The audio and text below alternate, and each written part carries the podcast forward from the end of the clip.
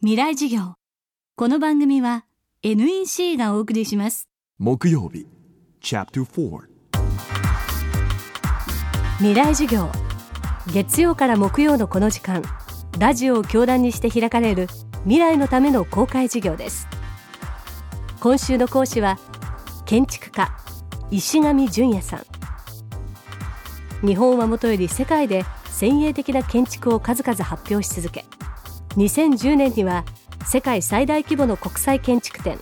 ベネツィア・ビエンナーレ国際建築展で金獅子賞を受賞今世界が最も注目する若手建築家です。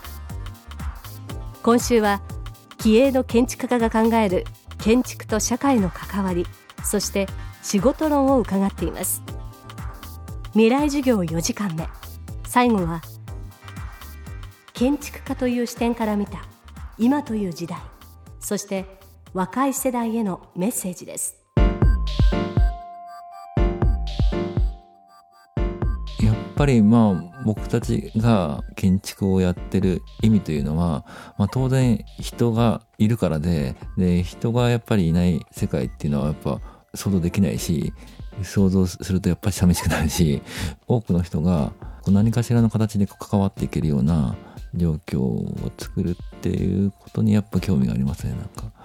僕はまあ今の時代ほど建築が自由で多様だった時代っていうのはないと思うんですよ。今までの時代っていうのは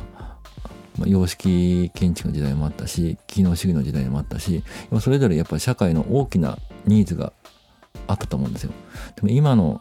世の中を考えると、まあそのニーズっていうのはどっちかっていうとやっぱクライアントの個性とか、クライアントの条件によって全然違うし、まあそれだけ多様化していくと思うんですね。で、そういう意味ではまあその多様性に合わせて自由に作れなきゃいけないと思うんですよ。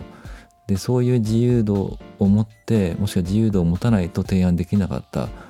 時代っていうのは少なくとも建築の歴史にあんまりないというふうに思って、その自由さっていうのが僕は今の時代の建築の特徴というか、そういう感じがしますね、なんか。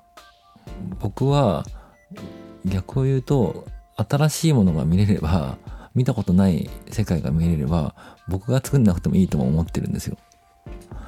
で、やっぱしこう、自分が見たことない景色とか、作品とかそういうものを見ると、ものすごく感動するし、まあそれに対してすごく元気にもなるし、モチベーションも上がるし、でその結果自分でも何かやってみようとも思うから、まあそういうものを目指してほしいっていうか、まあ作り出してほしいですね、やっぱりみんなに。そうすると、まあ世の中がこう、楽しくなるというか、明るくなるような気がしますね。やっぱり自分が見たことない世界を見れるっていうのは、すごく刺激的だと思うんですよ。まあ、当然それは、まあ、日常的に何も変わらないとこがあるってことが、まあ、すごく前提で重要だと思うんですけど、まあ、その前提がある上で、何か違った世界をこう覗けるっていうのは、まあ、すごく僕は重要だというふうに思っていて、まあ、そういうものに憧れますね。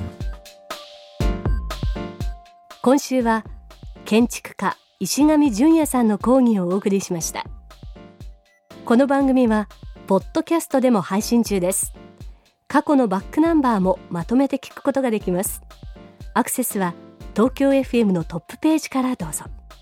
ここで11月2日未来のために開かれる公開事業のお知らせです。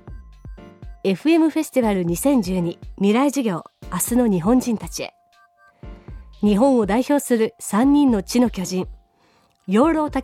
北川智子ロバート・キャンベルを講師に迎え領土問題エネルギー問題さまざまな課題を抱える世界の中の日本自らの立ち位置の確認をテーマに学生たちと討論します。11月2日金曜日会場は東京 FM ホール。大学生200名をご招待します。応募は東京 FM のトップページ FM フェスティバル未来授業からどうぞ。地球にあふれるたくさんの情報数字も文章も動画も感情もそんなビッグデータを集めて組み合わせて分析して新しい価値を創造する。